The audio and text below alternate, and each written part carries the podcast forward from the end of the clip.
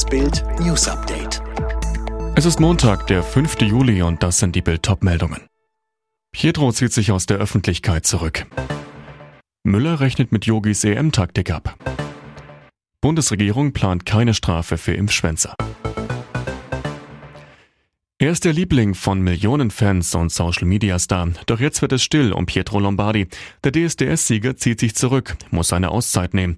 Das verkündete er am Montag auf Instagram. Jeden Tag ist Pietro online, postet Neues aus seinem Alltag, nimmt die User fast überall hin mit. Das bedeutet nicht nur dauerhaft Content, sondern auch Dauerstress für den Vater eines Sohnes.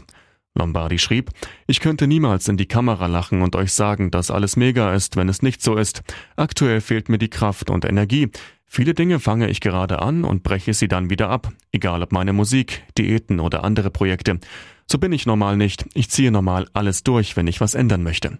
Deswegen nun der Schritt raus aus der Öffentlichkeit, zur Ruhe kommen, sich sammeln, damit die Gesundheit nicht leidet. Irgendwann möchte Pietro mit voller Energie zurückkommen.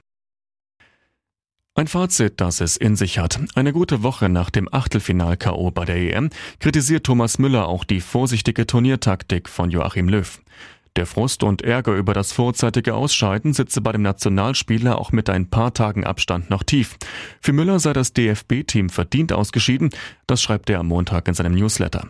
Besonders ärgere ihn, dass man es nicht geschafft habe, die Begeisterung der Fans für die Nationalmannschaft in größerem Maße zurückzubringen. Wir haben tolle Spieler, aber es sind noch viele Hausaufgaben zu machen. Zur taktischen Ausrichtung von Löw meint Müller, mit unserer Bestrebung, durch eine eher abwartende, kompakte Defensivstrategie ohne Gegentor zu bleiben, sind wir de facto gescheitert. Wer seinen Impftermin nicht wahrnimmt und ihn nicht absagt, muss offenbar erstmal keine Konsequenzen fürchten. Es gebe keine Planungen für Strafzahlungen, hat Regierungssprecher Seibert jetzt erklärt. Auch aus dem Gesundheitsministerium hieß es, man wolle motivieren und nicht abschrecken. Nach der Attacke auf den IT-Dienstleister Kaseya fordern die Hacker offenbar ein Lösegeld von umgerechnet 70 Millionen Euro. Experten halten einen entsprechenden Blog-Eintrag für echt. Tausende Unternehmen sind betroffen, ihre Daten wurden verschlüsselt und können nicht mehr benutzt werden.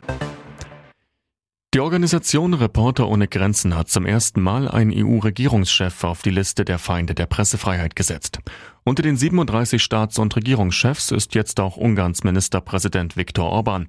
Außerdem auf der Liste der russische Präsident Putin und der belarussische Machthaber Lukaschenko. Die Umweltorganisation Greenpeace hat antibiotikaresistente Keime in Schweinefleisch aus dem Supermarkt gefunden. Knapp ein Viertel der untersuchten 44 Stichproben war demnach belastet. Beim Essen besteht deshalb aber keine erhöhte Gesundheitsgefahr. Alle weiteren News und die neuesten Entwicklungen zu den Top-Themen gibt's jetzt und rund um die Uhr online auf Bild.de.